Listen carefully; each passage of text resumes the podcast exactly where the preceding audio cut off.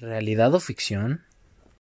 Hola, ¿qué tal? Muy buenas tardes. Mi nombre es David Olvera y bienvenidos a esta programación. Bueno, comenzamos con este podcast y un saludo a todos los radioescuchas presentes. Agradeciendo el tiempo de poder escuchar sobre este tema que va muy ligado con estos tiempos tan extraños y tan interesantes para la historia.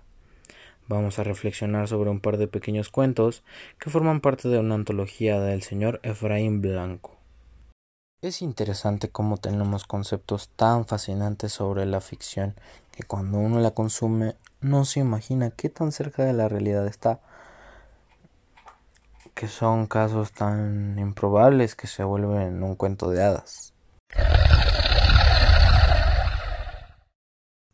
Como primer ejemplo tenemos el cuento de esos malditos zombies, que es una historia que juega con su realidad y su ficción cuenta sobre una catástrofe a causa de una infección zombie, y en la cual las personas que no están infectadas viven aterradas, llenas de pánico. Y también nos señala que parte de los infectados, los cuales describen el proceso y todo lo que sienten, haciendo una comparación con lo que la televisión y el teatro dicen. Describe a los muertos vivientes.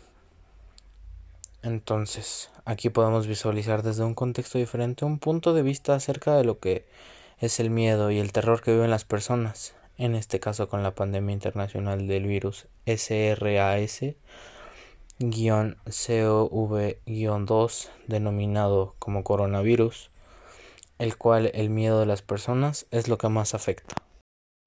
La reflexión que nos deja este cuento es que por más grave que sea la enfermedad, no nos dejemos vencer por el terror y confiar en salir adelante. Como nos dice el cuento, ser zombie no es como lo pintan. Es tan fascinante como algo como lo que un cuento tan pequeño contiene, un tema de fantasía y ficción.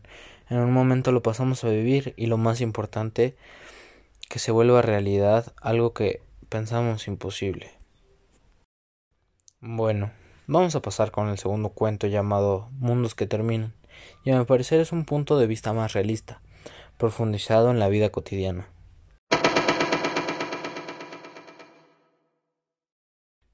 Este, al igual que estos malditos zombies, pero de una manera totalmente diferente, nos pone en situación de un brote de un virus zombie, aunque lo trata de una manera más metafórica, haciendo énfasis en lo que caracteriza al sistema en el lugar. Toca temas importantes como el plan de acción de un hospital o un centro de salud y el ambiente en que se vive en estos lugares. Lo describe de una manera tan precisa que logra trasladarte inmediatamente a la escena, pero da la casualidad que nos sentimos tan identificados y tan familiarizados con el contexto que al contrario del primer cuento nos sentimos más tranquilos, aunque bien es cierto que el tema principal implica que el mundo debe terminar nos logra aterrizar en un contexto diferente en el que solo es parte de un proceso que pasará sí o sí.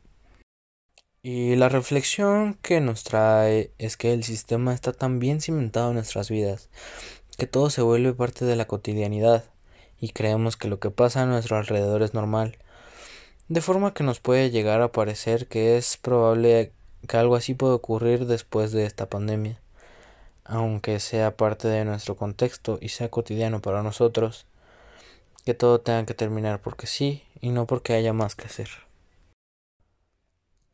Esta es una reflexión que he tomado como referencia a los tiempos que estamos aconteciendo en el año 2020, tras una pandemia internacional que tiene a la mayoría de la población mundial con angustia de qué sucederá mañana y si todo volverá a la normalidad. Gracias por su tiempo y espero de antemano que se encuentren muy muy bien.